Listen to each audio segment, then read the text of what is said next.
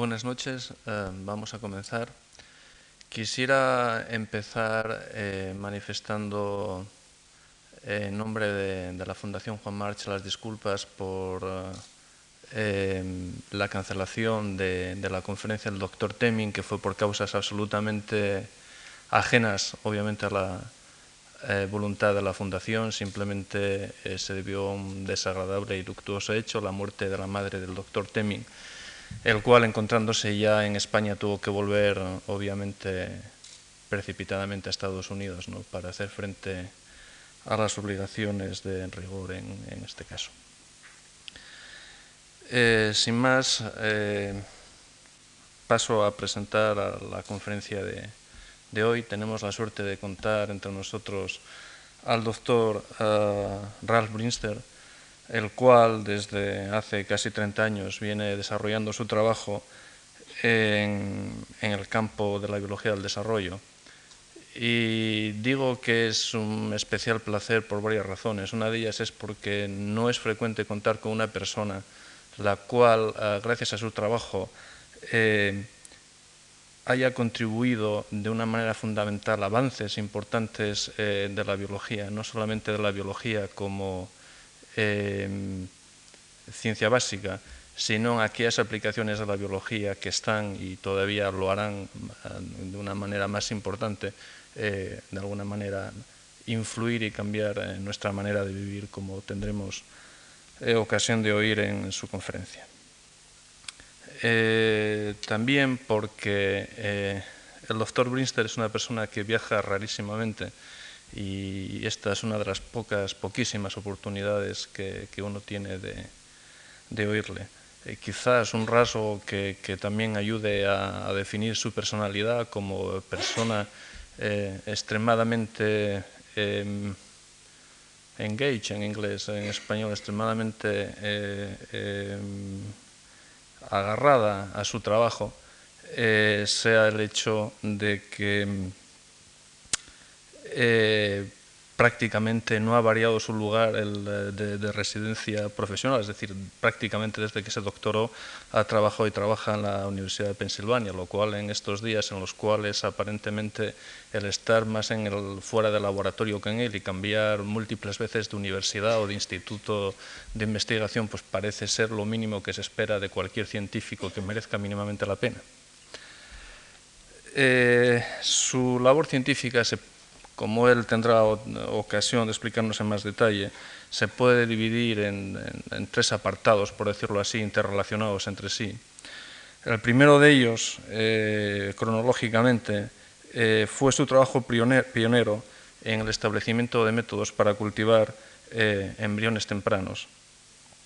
método de cultivo tan exitoso que todavía sigue siendo la base de los que hoy día todos los que trabajamos con embriones de mamíferos, incluso humanos, eh, estoy pensando en fecundación in vitro, etcétera, etcétera, eh, seguimos usando. Y eh, la aplicación del estudio, de este método de cultivo al estudio del metabolismo de los embriones tempranos.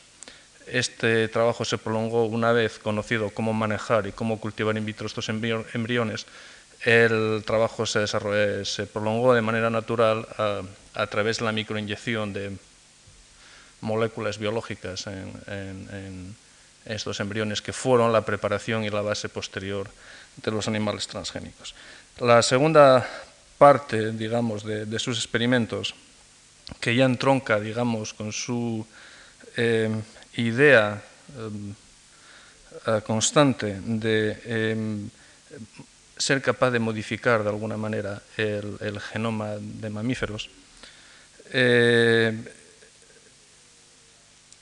consistió en, demostrar la, posibilidad de modificar el genotipo de un animal introduciendo células pluripotentes en, los blastocistos, es decir, en embriones muy tempranos.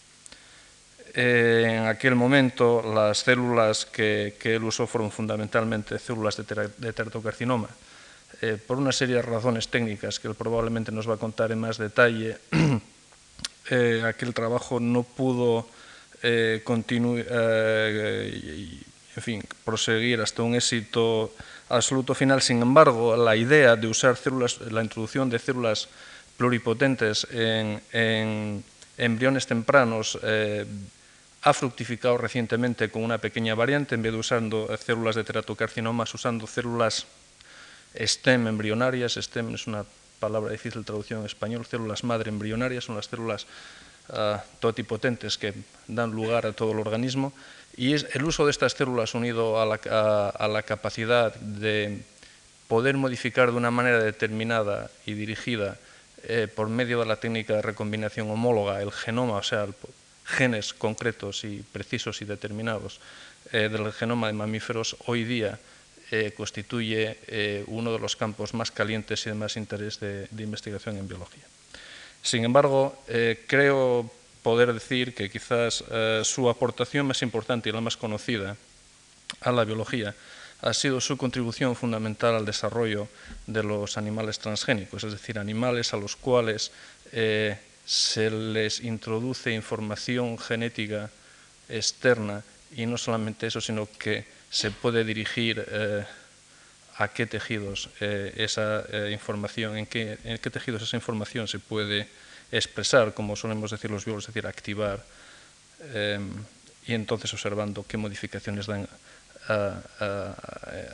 en el animal, qué modificaciones surgen en el animal debido a la expresión de, esta, de estos transgenes o, información genética extraña. Y esto fue muy importante por varias razones.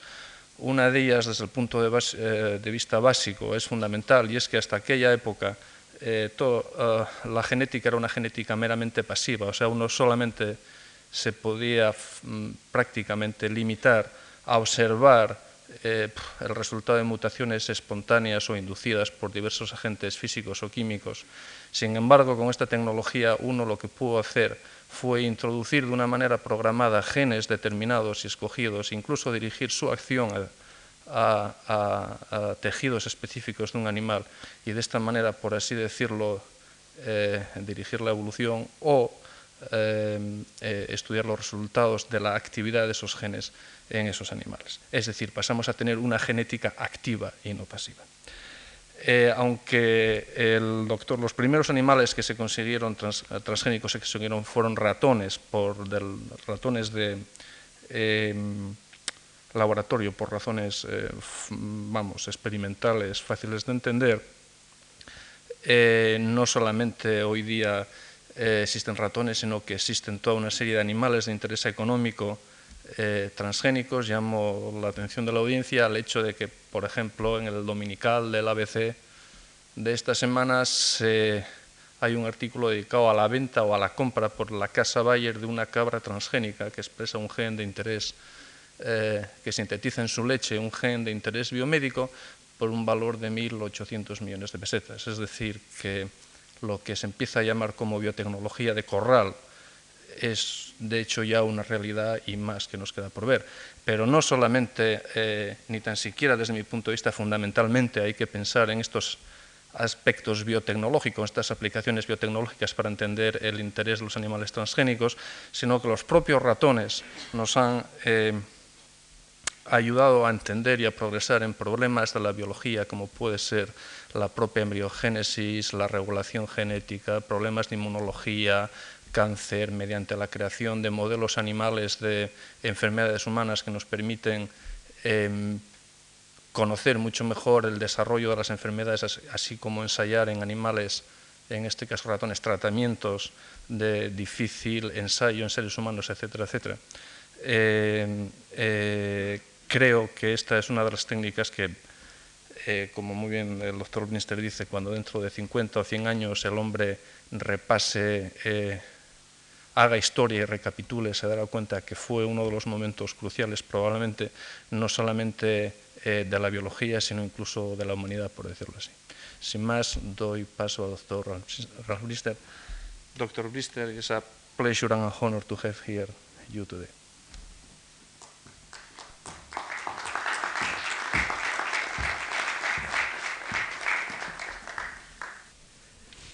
I thank you, uh, Jose, for those kind words uh, today. I doubt whether I'm entitled to them, but I will try. And I thank the Juan March Foundation for inviting me and Andres Gonzalez for being such a wonderful host. It's a pleasure to be here and to be in Madrid. I travel very rarely. It's been about four years since I traveled last, except for two visits to Europe this year. It will be four years since my last one one to Stockholm for a symposium, and one here today. I want to talk about, of course, transgenic animals, but not just transgenic animals, but about a developing technology, something I've been interested in for 25 years. Uh, a, a, topic known as stem cells and the development of stem cells, and particularly how these two techniques, transgenic methods and stem cell methods, can be brought together to make a powerful approach to understanding the development of an animal as well as to contribute to medicine and human good. Could I have the first slide? The first slide uh, is just the title of my talk is Transgenic Animals. Next slide, please.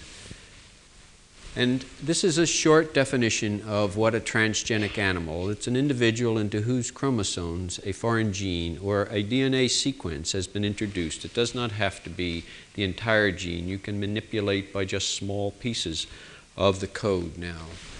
Next slide. And this is the first time in history that man has been able uh, to produce a new life form, one that has a genotype that's uniquely modified. Before this, uh, experimentalists have been only able to observe, to dissect, and hypothesize. But now, for the first time, a man can look at an animal and modify the actual code. And this is the part that's so revolutionary this is the first time, and as Jose said, in 50 or 100 years from now, when man looks back at this century, this I believe, I firmly believe, that it will be looked upon as a great contribution, something that really made a remarkable difference in what man could do to his environment. Next slide. There are really three major categories of things one can do using transgenic animals. There are many things, but these are three categories. And the first is to study how genes function, and that's the one that I'm most interested in as a biologist. The process by which a single cell, the egg, develops into a wide range of tissue types in the animal as a result of very specific gene activity. And we'll talk more about this. The second is to determine how genes influence disease. And a good model for this is how cancer arises by gene changes and how it might be controlled. And the third is to improve livestock. It should be possible, and certainly is, to modify growth characteristics, disease resistance, and it's also possible to introduce into animals genes that will make a product that man uh, is interested in from practical or commercial reasons. And that, is, and that is the reason that the sheep that Jose mentioned sold for such a high price because it was making a valuable protein in large amounts. So these are the three categories that transgenic animals can be conceived of as being used for. Next slide. Now, if we think about the first characteristic, how does a fertilized egg develop into an individual? I like to think of this slide, and there are others. These are identical twins, but I find it a good slide because they are Holstein cows. And you know, identical twins have the same genetic composition, but what this slide conveys is how powerful and specific and all inclusive that code is. It's 50 to 100,000 individual coding sequences which specify this animal environment people say have an effect in all of these things. But if you look at this cat, these two calves, you can hardly but recognize how the genes controlled everything. You see the two spots. So there are little differences around the eyes. But the major thing, the major, almost everything is controlled by the genome. It is so powerful, people underestimate it.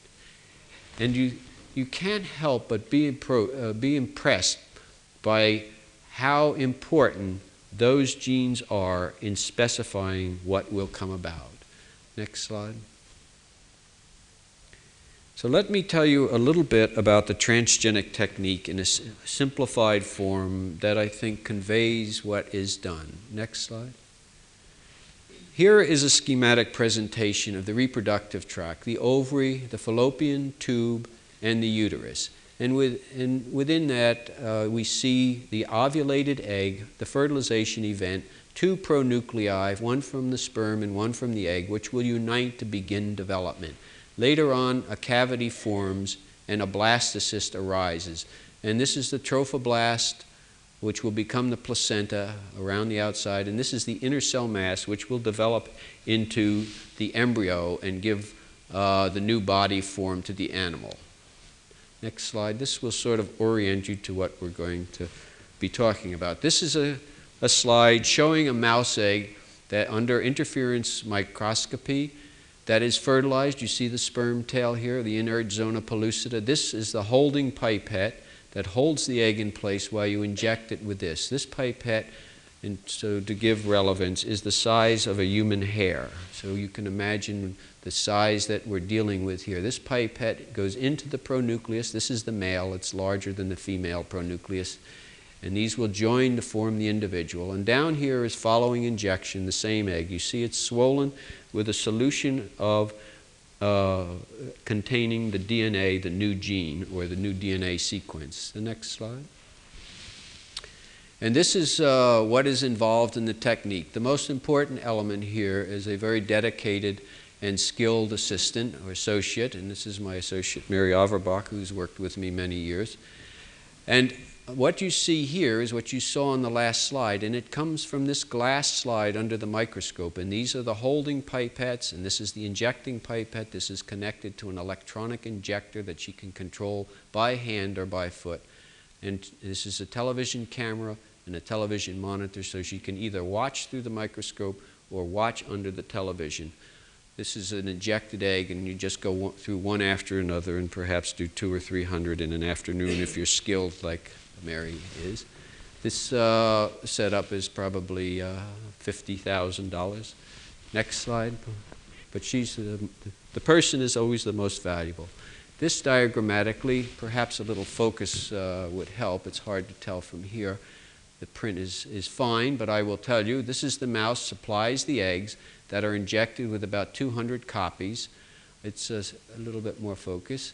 And then you implant, good, then you implant the eggs into a foster mother, and some of the pups, about 25% of the pups that are born, will carry the DNA, and you can tell which DNA is there by uh, recombinant DNA techniques. And then you use the mouse, you take a small piece of the tail to screen for DNA and you use the mouse to make lines, and now you have a line of a completely new individual animal. You can insert one transgene or two or several if you wish, depending usually it's one. And as you'll see, you can also delete genes, and we will talk more. And you, these are the most valuable, the new lines that give you characteristic growth, uh, in, they make changes in development, they serve as models for cancer, all of those things.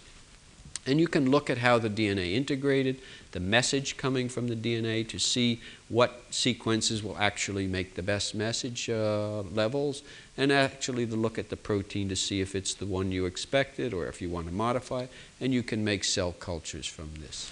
So this is a simplified uh, explanation of what the transgenic technique involves. Next slide. So, what are the important things that occurred when making in, this, in making the transgenic animal, which I might uh, say was remarkably quick in development in less than 10 years?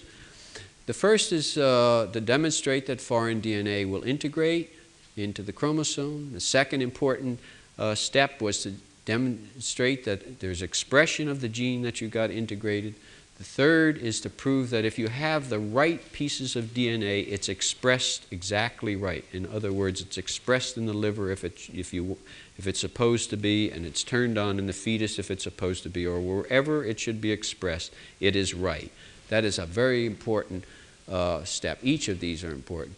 The fourth is to achieve what we call targeted integration by homologous recombination. That is, when you introduce a piece of DNA, you get the DNA to go in right where it belongs within the chromosome. Normally, in transgenic animals, when you introduce DNA, it goes in randomly. It's still expressed, and it will be expressed right if you have the right controlling sequences. But for many experiments, you want to go exactly where the gene is, especially if you want to delete the gene. So then, next slide briefly, let me show you. First uh, transgenics were made between December 80 and December 81 by about uh, five or six groups working independently with different genes shown here. These are the different uh, groups listed on the right. And you can see that indeed the mice were first, all other species followed. This is really unusual, particularly in experiments following germ cells or eggs or early development. Most generally, these experiments are first shown in lower forms like Xenopus or sea urchin or Drosophila. But in this case, mice were ahead, and there are reasons for that. Partly the culture system was good for mouse eggs, partly, partly because uh, transfection or the introduction of DNA was worked out in animal cells and so on. But mice were first, and then followed other species, Drosophila plants, C. elegans, sea urchin, and farm animals. Most of the common species now have been made uh, transgenic. Uh, rats, chickens, uh, fish, most of the farm animals, sheep, goats, pigs, and cows. Any animal can be made transgenic. Uh, next slide. That, is, that shows you the first step, introduce the DNA. As, and the second step was to show that you get expression of the DNA introduced. You have to put yourself back in time just 10 years and realize how revolutionary it was to get the DNA in. And then the second revolutionary step was to see, aha, it is actually expressed. And although we, we and a couple of other groups had expression in our first experiments, the experiment that that illuminated expression, the very best, was the growth hormone picture. This is taken from the Nature cover in 1982, December, one year later after the other experiments. And this animal is the control animal. This has a growth hormone transgene. It grows three to four times as fast and gets twice as big. This picture appeared on the front page of most newspapers uh, in the world the day of, of publication. It just catalyzed interest in transgenic animals, not only in the scientific community, but in the general public as well. Because here you could see a dramatic effect of a biological phenomena. Next slide. As the third step in this process was to show that uh, you could get the gene, and I won't go through the details of this slide, you could get the gene expressed in the right tissue. And we did this with Ursula Storb. The last experiment and the first experiment, our group and Richard Palmiter worked closely together for those experiments, and Richard Palmiter is uh, my chief collaborator to this day. This experiment, however, was done with Ursula Storb, and this experiment uh, was the first to show that if you use the right piece, you got the gene expressed in the right tissue. And this is an immunoglobulin gene, and the only place it was expressed was in lymphocytes. And this was a big breakthrough. I remember uh, that when we, Ursula and I found it out, I went to a, uh, a meeting about a week and a half later, and about three people came up to me. Ursula was on the West Coast and told me about my experiment. Uh, three weeks. It was so uh, exciting in the in the field at that time that uh, everybody knew about it by word of mouth. And so this was a third and important step that you get the gene to express where you want it. The fourth step, to get the gene in place where it belongs by homologous recombination, was more difficult. And in, to do that, you have to inject many eggs the way I've described. We've done it and uh, achieved it in 1989 and we had to make 500 trans, do 10,000 eggs, 500 transgenic animals to get one animal that had the integration exactly in the right place. A better way to do it is by using embryonic stem cells, and you will hear about embryonic stem cell approach in the lecture next week from Oliver Smithies, and I will just touch on the method now. Next, uh, because the method arises from stem cell work. Uh, that we started with uh, some time ago. And here I've listed again the four steps. Put the DNA in, show that it's expressed, show that it's expressed in the right way, and target it. Those are the four important elements of the transgenic technique. Next slide. Now, let me introduce the stem cell to you because it's important not just in getting targeted integration, but it's important for development of the animal and for the general bio- biological approach to understanding how an animal can evolve from a single fertilized egg. Here is a schematic about how uh, a fertilized egg divides and there's a restriction of what we might call cellular potential. So you start out with the ovum and the sperm, and you have a fertilized egg, and that is totipotent. By totipotent, we mean it will go, that cell is capable of developing into any kind of tissue in the body, including germ cells, because you know the animal is alive only for its germ cells. I like to mention this when I lecture to students. They hear the complicated neuro, neuro, neurobiology and cardiology and then they come to me and I say, everything you've heard is just so our germ cells will stay alive, because that's what it amounts to. So the germ cell can divide, is totipotent, any tissue, but also the germ cells. Then in the blastocyst, the in, restriction begins. The inner cell mass is still totipotent, can develop into any cell type, but this trophoblast will become the placenta and is called pluripotent because it can develop into a number of different kinds of tissue. And in the fetus of 18 days in the newborn animal, there is further restriction. The germ cells are totipotent. Within each tissue, or many tissues, there are pluripotent cells, so that in the liver there are some cells that can regenerate the liver. And in the gut, there are some that can regenerate the gut, and they're very difficult to identify.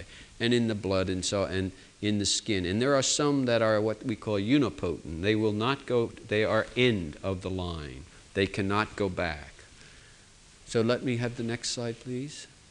And here you see an example of this is a multipotent or pluripotent cell, and you see the lineage of this cell. It can go down and make all of these cells, but these cells cannot go back. This is a pluripotent cell, these are unipotent cells. So this is what we call stem cell, and a more primitive stem cell would be back here, would be from the zygote or inner cell mass that could make this a hemopoietic uh, stem cell or blood forming stem cell, and stem cells from skin and so on. So, this is an example of the uh, restriction of uh, potential. Next slide. So, with that background and understanding about totipotent and pluripotent cells, uh, 25 years ago, which, uh, when I say it quickly, sounds like not too long, but when I think about it, it is a long time. I thought that it would be interesting to study mouse development, and I was interested in, after developing a culture system, I was interested in how the embryo develops. And if one could modify the genotype of the egg, one could perhaps understand development by seeing what that modification did in development. There was not much available to work with. And one of the systems I thought showed promise was to introduce some kind of a stem cell into the blastocyst and see if that stem cell would indeed modify the animal. For example, if you put in a totipotent cell, as I describe here, would this colonize the germline and provide a means of influencing? You can imagine putting in a totipotent cell, but you could also imagine taking that totipotent cell and exposing it to X ray or some kind of mutagenic agent and thereby changing the genotype before you put it in. And then when that cell went into the germline, it would carry that mutation into the next generation. This was sort of wild thinking at the time. Or you might use a pluripotent cell, for example, from the bone marrow. Suppose we put in a pluripotent bone marrow cell and that bone marrow colonized. Would it change the bone marrow from that animal and make a new type of bone marrow from the cell that you put in? Next slide. And so this is where we took our uh, totipotent cell from a teratocarcinoma. These are tumors that uh, develop in an animal, and they have all kinds of tissue. This is glandular tissue here, this is bone with marrow, this is uh, chondrocytes here, and this is nerve tissue, and they have primitive totipotent cells, and that's where we took our totipotent cells from. Next slide. And for a pluripotent cell, we chose the bone marrow. And this is diagrammatically what, how we did it. We took a teratocarcinoma, and it was a Goody of brown genotype, and we isolated cells, and we put them into the blastocyst, hoping this would colonize and become part of this embryo, put it back into a mother. If it became and this blastocyst was albino or white. If it became white, it would make, in the best of all worlds, lines of dark color on the animal. And for bone marrow, we aspirated the bone marrow and selected cells we hoped might be pluripotent, thinking they might colonize this blastocyst and change the bone marrow. Well, of course, they wouldn't change the germ cell or the coat color, but one of the best ways to look to see if there was a change was to take the animals that grew from the blastocyst and put on skin grafts. Next slide. And if a skin graft is normally rejected in seven to ten days from an animal, but if the animal has had some exposure, its immunological system is uh, tolerized with, and becomes uh, tolerant of that type of skin. And here you see a skin graft that is on more than seven to ten days. It, it is already growing hair. So we did those types of experiments following bone marrow cell transfer. Next slide. And indeed, we found that there was an increase, and you see here the experimentals, and you see the skin grafts were maintained for much longer, some as long as two months, whereas in the controls, they were all off by about 12 days. And so there was a highly significant increase in skin graft retention, indicating that the cells had colonized at least for some time. We did similar experiments with teratocarcinoma cells and indeed found the same sort of effect. But the most dramatic thing we found was the next slide. And this is an animal in which, sure enough, the white blastocyst uh, that programmed for this animal had been colonized and it made its uh, presence shown by the dark stripes, a few small hairs, but there is no other way these hairs could get there except at the cell we put in. This was a dramatic finding in 1974. In the following year, two laboratories reported, and Several laboratories began working on this, but as was already mentioned, these cells proved very difficult to get to colonize the germ line. And so our lab and a number of other labs began looking for a better cell. And in 1981, two groups, uh, Martin Evans uh, in England and Gail Martin in California, found a better cell known as the embryonic stem cell related or the same as the embryonic stem cell, but colonizes the animals much more quickly. Next slide. And you see the relationship. Here, the teratocarcinoma grows from uh, the gonads, and you can keep transferring it as a tumor, or you can grow it in culture as, as here and select cells similar to we shown, I shown before. And here you take an embryo to get an embryonic stem cell, and you take the embryo and grow it in culture, and these inner cell masses grow out and form a very good stem cell. And these are the cells that are currently being used in such a powerful way to make transgenic animals in which their uh, genes are deleted. Uh, because, as you can imagine, when you have these cells in the dish, they are millions, and you can change the genotype. And if you just change one gene in one cell and you have a mechanism to select that then you have that cell, and that's all you need. You take that cell and you grow it up and transfer it back into the blastocyst, and thereby that cell becomes part of the genome, or I'm sorry, becomes part of the germ cell lineage, and so the next generation has your modification.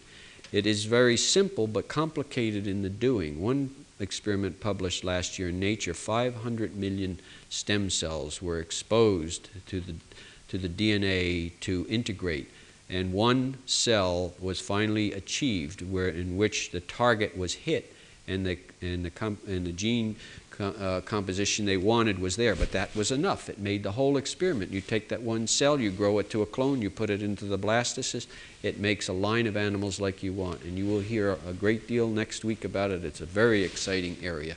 It grew out of these old embryonic carcinoma experiments dating back to then. Next slide. When you transfer ES cells, sometimes they only colonize a little, like the other mouse. Only one offspring from this animal out of a hundred carries the genotype of the cell we put in. But some embryonic stem cells will colonize the whole animal. They're so good. And those are the best. And all of the germline cells will be the cell you want. So it's a very powerful technique. It's getting, like everything in biology, it's getting better and better. This is the golden age of biology, like the early 20th century was the golden age of physics. This is the golden age of biology. And if the students here should remember and go for it because it's still going. Next slide. Now, let me bring together the transgenic uh, technique and the stem cell to show you in a single example how these two powerful systems can be brought together to create a model of great value for understanding development as well as uh, in medicine. Next slide. Now you remember the gene is composed of two parts. The structural gene, which actually codes for the protein we want. These are the coding areas, the exons. In between are, are areas we're not sure of its function, but they have a function. And upstream there is the promoter, the promoter area that tells this gene when to function. There's a little piece, the TATA box, which says where to start. These pieces say what cell and how much at what time. Those are the promoter enhancer elements or regulatory elements. So there are two parts. Next slide. So we could imagine taking uh, these two parts from different genes and recombining them and, and creating a chimeric uh, gene uh, in which an enhancer promoter that's expressed in one tissue is, is uh, fused to a DNA that encodes a selected protein that may not even ever be in that tissue, but by having that switch, you turn it on. It's like having an electric switch for a light and somebody hooks it to a heater. You come into the room and you turn the switch, you get heat, you don't get light. And this is what we do when we make a fusion gene or a chimeric gene. Next slide. And so we were, we've made a lot of chimeric genes. Eric Sandgren in my laboratory is interested very much in oncogenesis. And you know oncogenesis is deadly, not so much because of the primary tumor, but because it metastasizes and you can't stop it. So he was interested in the metastasis. And in the metastasis of many tumors, human tumors as well as animal tumors, there is a high level of urokinase type plasminogen activator. That's called urokinase here. And he has some models with albumin. Uh, uh, neoplasia, and he wanted to see if this would enhance their metastasis. And as often happens in transgenic animals, you get something else, sometimes even more valuable. And so he fused it here to the albumin promoter. So it would turn urokinase on in, in the liver at high levels, much higher than it's ever formed. It's small, small amounts are formed in the liver, more in the kidney. Next slide. So we have a fusion gene. And so what might we think would happen with urokinase plasminogen activator? The uh, normal physiological activity of urokinase plasminogen activator is a little unclear in the body. Tissue plasminogen activator is very important in the conversion of plasminogen to plasmin, which breaks down the fibrin clot. But, and we also know that urokinase plasminogen activator functions in the same way, and it has some other functions in the body. So in an animal like this, we might expect a lot of plasmin to be made and fibrin clots to, to be broken down. And also, when plasmin is made in high levels, it will break down the original product, fibrinogen. And so we might expect clotting functions. Next slide. And, and sure enough, when we looked at the pups in these animals, there were two types the, the control non transgenic and the transgenic animals. And this is a transgenic animal, and you see this dark area inside. And what this represents is hemorrhage into the intestinal tract, hemorrhage into the gut. And it's quite common when you have uh, bleeding uh, problems in newborn animals of every species, including the human, that you get bleeding into the gut. And in fact, in adults, quite frequently, when you have a clotting dysfunction, you will have bleeding in the gut. In the simple case of aspirin, one of the problems can often be bleeding into the gut. So, hemorrhage into the gut is not uncommon uh, following certain situations. And about, we found that about one third of the transgenic animals actually died within four days of birth from this hemorrhage, but about two thirds survived. So we looked at those two thirds when they were weaned, and Eric made a lot. He's a hard worker. 55 transgenic animals he made. And about two thirds were left, and uh, two of those animals had a slightly elevated level of urokinase in the liver, and he made transgenic lines out of those. And next slide, we found that about half of the progeny of the transgenic progeny in those lines would die and the other half would live. So this is a slide that shows there are three types of animals in a litter from uh, one of these lines that's created. Those that don't have DNA and they, they are normal in appearance and they have about a 17 second clotting time when thrombin is added. And you remember from the last slide that when you add thrombin, the only thing you have to have is fibrinogen because you enter very low down on the clotting pathway, and the only restriction then is fibrinogen. So this is a measure of fibrinogen activity. But among the transgenics that have DNA is with transgenic DNA, you have two types of animals. They all have this very long 30 minute clotting time, so they all have a clotting problem, but some have intestinal bleeding and some survive. About half actually have intestinal bleeding and die. And the others survive and are responsible for uh, maintaining the line. Next slide. So, what we found in examination of this was of these transgenic mice that the uh, urokinase plasminogen activator actually causes the breakdown of fibrin. The mice have very low uh, fibrin and are susceptible to hemorrhage, as uh, you saw from the plas- uh, last slide. The bleeding uh, that occurs may be caused by random environmental trauma, such as the birth process, because there seems to be no way to figure out which of the half of the transgenics born are going to suffer the hemorrhage and die and which half are going to survive. We have no uh, knowledge of what is causing that right now. But the surviving transgenic mice develop normal serum plasminogen activator and recover their clotting function. Next slide. So we wanted to study what is the recovery of the clotting function. What's involved in that? That's a very important question. Next slide. And so we looked at uh, a time sequence from before birth to 21 days of age when weaning. And we found that indeed the clotting time was high as we expected early.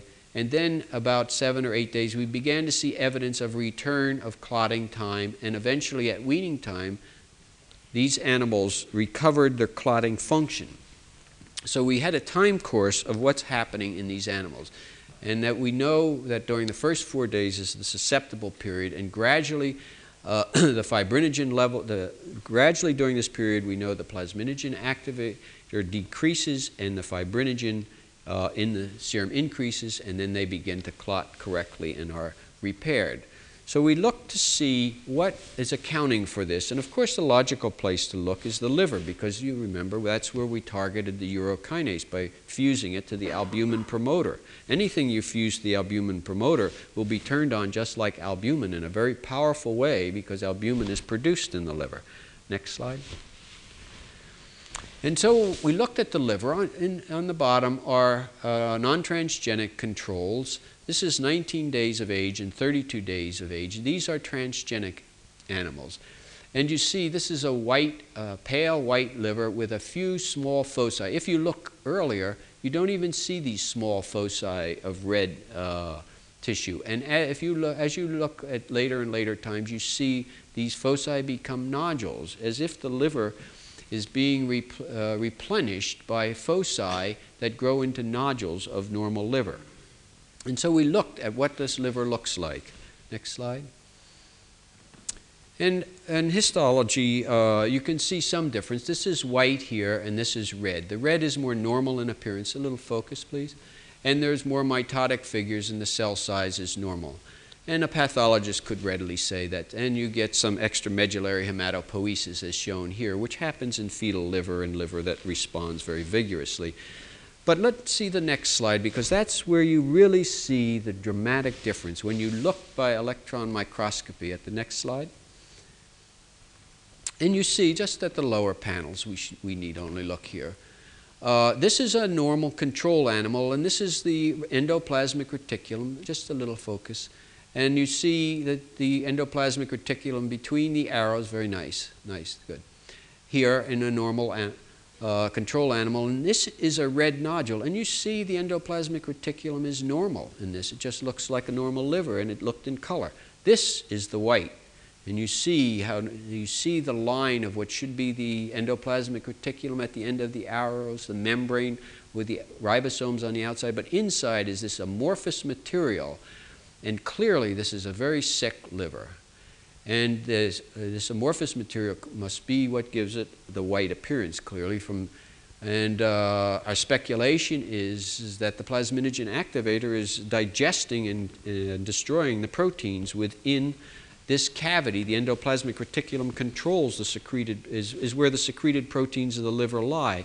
And if too much plasminogen activator in, is in there, there's a little plas, it, it will activate the plasminogen to plasmin, and the plasmin will chew up the protein and make a mess, in simple terms. And this clearly is not right. So, this is the pathology at the uh, highest uh, uh, resolution of electron microscopy. This is lower. Next slide. So, we thought we should look at what's going on uh, in molecular biology terms. And we looked at gene expression, and here these are two different transgenic lines. Here we look for plasminogen activator, uh, urokinase type, and it's very low, below detectable levels. Of course, it's high in the white because that's what we targeted expression into the liver, and that's. But uh, when you look at the red, you see that the, there's hardly any plasminogen activator being made in those red nodules in either line. So this could be, and yet the normal plasminogen, which is another liver protein, is made in relatively normal levels in both white and red tissue. And albumin uh, is also. So you can think in two terms cis-acting factors or trans-acting factors. Cis-acting factors are things that might happen along the chromosome to the gene you put in. Is, it, uh, is there a deletion? Is, is there a restructuring of the gene, something along that, uh, the chromosome? A transacting effect would be uh, like a protein that came in to regulate albumin uh, and, and, regulate the gene. So we know that it's not a transacting factor. If it were a transacting factor and it suppressed our gene, which you remember is hooked up to the albumin promoter, it would have to express albumin. So it must be a a, a cis-acting factor, something has happened to the DNA. The most logical thing we thought was a recombination within the DNA. And I won't go through all the details, but let me see the next slide, please. So we separated out the red nodules uh, from the white. You can cut out the white and just look at it, but the red nodules you have to separate and get the hepatocytes because 40% of the liver is non hepatocytes. And if something were happening to the gene in the hepatocytes, that's where we want to look, in the hepatocyte cell itself. We're not interested in the other 40%. So we had to get the nodules, and this is how we did it. And then we looked by southern blot analysis and different restriction enzymes cutting. And I won't go through those details, but I'll show you on the next slide, please, what the result of it is. And here you see, this is on the 30, uh, the most uh, important line, or the one we've studied the most, there are about five copies of the gene we put in integrated in tandem. Most transgenes, when they integrate into the chromosome, go in in tandem arrays. And we have about a five tandem array. So, what the southern blot analysis indicates that what happens is that this loops around, recombines with itself in an area which is homologous or similar in structure, and the piece, the loop, drops out. And then you're left with this structure. And we found some nodules had no uh, transgene, some had less than a one unit, and some had one and a half. This is an example of about one and a half. But even though it has one and a half, it can't be expressed because you see there's no promoter here. This is mouse DNA here. This jagged is the mouse, and this represents the tandem array of the transgene. But it, this gene can't be expressed. It has no promoter. This is the promoter, this is the urokinase. This is the albumin here. And this is the urokinase, the thick arrow. So you only have thick arrow. There's nothing to turn that gene on. Here you have the promoter, but the thick uh, uh, urokinase gene is truncated, so it can't function even if it makes a protein. So this is the model that we propose on the basis of Southern, that there's a looping out by recombination within the chromosome. Next slide. And so what we have, these are the livers we saw before. This is a normal liver. This is about a 12-week old. You remember this is 1932, and this is about 86 days.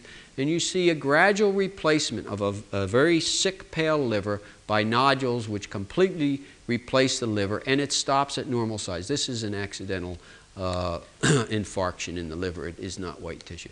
But you see the uh, replacement, and, and the livers become about the same size in the end. Next slide. So you can imagine what is happening in uh, individual cells. Occasionally, that transgene will loop out. And by the mathematics we've done, it's probably 1 in 10,000 to 1 in 100,000 cells will loop that transgene out. Other, Other loops may occur, but as long as that loop doesn't take out all of the functioning transgenes, you never see it.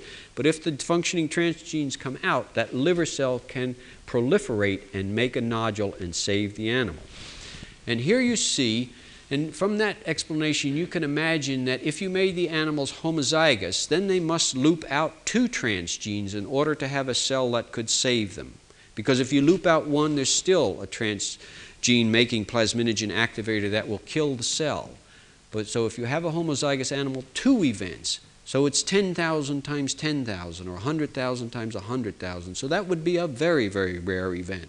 And true enough, this is a control liver this is a hemizygous, one gene the animal has. This is an animal that has two transgenes. You see, this one was able to loop out and make a number of nodules. This one you can hardly see any. You see a small couple foci. Actually, this had about 12 little foci. But this is five weeks old. It's too late for this animal. This animal is already very sick. And next slide. So by making a homozygous animal, you have a very powerful, this is not a chinchilla mouse, this is a homozygous urokinase plasminogen activator transgenic animal. It's five weeks old. It is a few hours before that last picture of the liver was taken. This animal would only live a few more hours because of subcutaneous edema. Because what happens when the animal is homozygous, so little protein can be made by the liver that the blood that the fluid of the blood cannot stay in the vessels and the animal develops edema and dies because the protein falls to less than 20% of what is normal. So, in five weeks of age, by five weeks of age, this animal must develop new nodules or it will expire. So, you have a liver that's a very powerful seat to introduce cells that might become liver cells because if any cell could become a liver cell, it would do it in this environment because the maximal stimuli has been put there by the animal. It's the type of experiment that I've liked all my career, and that is to let the animal do the work and answer the important questions because it's too complicated for me. About 80% of these animals will expire, so it's a very, very uh, good system. Next slide. So how, uh, so what is happening? Let me just recapitulate. The recovery of clotting function reflects the loss of the transgene expressing hepatocytes. Chromosomal rearrangement causes this transgene loss, as I told you with the looping. Transgene deficient hepatocytes clonally proliferate relative to surrounding li liver. In other words, a single cell escapes and then it can divide and and spread out and make a nodule while the white cells are dying. As few as one nodule can replace 95% of the liver. Really a remarkable event. There are 200 million hepatocytes in a mouse liver. One cell can replace those in that environment. So you see what I mean by the power and the pressure on any cell you put in. Usually there's three, four, half a dozen, a dozen nodules in these, but one, we've seen where one can do it. Next slide. So how could we use these to in, a, ask and answer important questions uh, in biology? So we could ask in the following three categories. What can we learn about liver regeneration? The liver is a very important organ. It's 5% of the body weight. It's involved in many disease situations and it is the seat of some uh, inherited genetic uh, problems.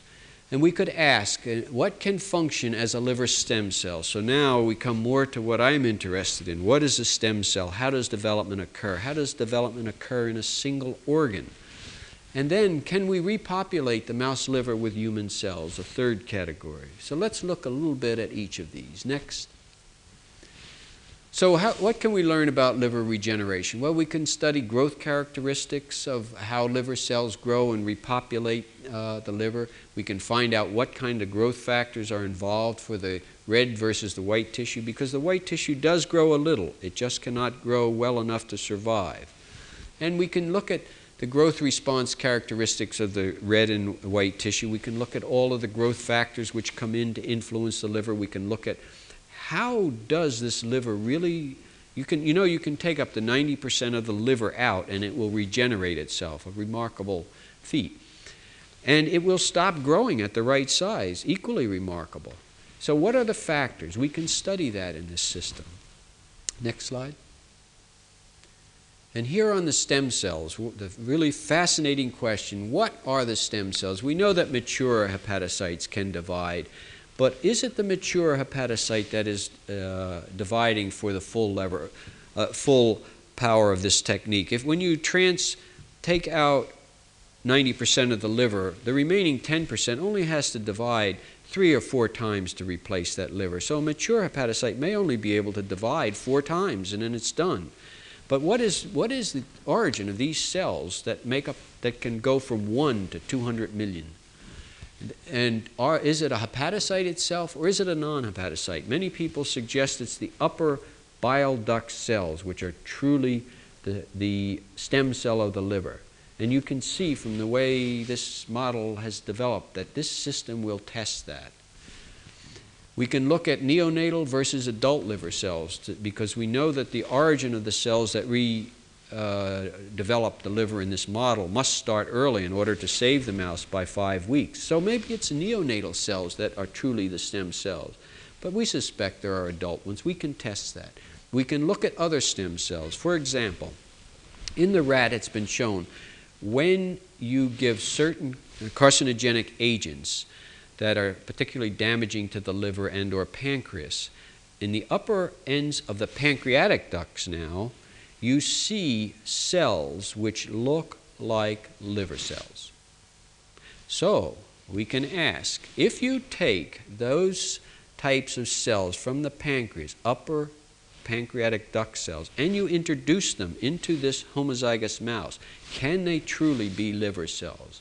And that would be remarkable to take cells from another organ and make another organ from it. And it's not so hard to move these cells. You can inject them in the portal vein, which goes directly to the liver, or you can introduce them to the spleen, which is better, and they find their way to the liver. This is already done. We, uh, we've done it, and other people have done it. So it's, you can look at uh, the pancreatic. You can look at gut cells, which arise from endoderm, which liver also. And you can look at embryonic uh, cells which are endodermal in origin, which ones of those cells will make a liver in this environment? Because if any cell can make a liver, it will make it in this environment. It's a powerful test system. Next slide. You could even, in, uh, for other stem cells, you could even take an embryonic carcinoma cell or an embryonic stem cell and put it in there. And can a totipotent cell become a liver? You would say yes. But we're not sure because some of those totipotent cells often become cancerous. So you could say maybe take a stem cell, put it in culture, treat it with some agents, manipulate it, and then put it in. You can see the enormous uh, range of questions you can ask with this system. And you, for those who are you students, you must go into biology. There's so much exciting things. And you could repopulate with human cells. That would be a very, very good model. And the, the way you would do this is to take an animal that has a compromised immune system. For example, the nude mice, or a mouse they call a skid mouse, it's a severe combined immune deficiency mouse, in which the immune system is so compromised that it accepts foreign cells. And already the skid mouse has been used to make uh, a mouse that contains immune, immune cells from the human. So we're quite sure it will accept other human cells. So you could put a human liver and identify what the human stem cell is. You could examine regeneration in the, in the mouse with the human liver tissue. And you could model human diseases. You could put cells that had genetic defects, like the alpha 1 antitrypsin defect that occurs in liver cells. You could put that into a mouse and model it.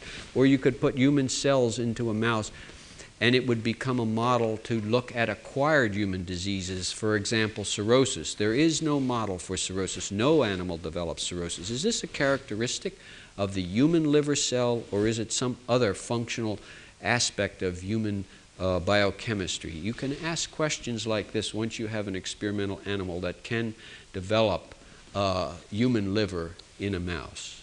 Next slide. And you can replace other, you could use the system on other organs. And of course, one that would, you can imagine would be very interesting to me would be germ cells. And the most approachable is male germ cells. And just uh, next slide to see how you might do it. In the mouse, there are mice that have certain mutations that in the homozygous condition do not have any germ cells. So your, the seminiferous tubules are empty. You could introduce new cells by various techniques. Here's it shown injecting into the rete testis. Or you could make a testis devoid of germ cells by treatment with chemotherapeutic agents. So you can make your model and test your cells. What kinds of cells will become sperm cells? Would you have to use an embryonic stem cell that is totipotent, or could you find a way to take a pluripotent cell and reverse what has happened to, to restrict its lineage and make it then a stem cell? Just fantastic opportunities exist. This will be done in the next 10 years. Next slide.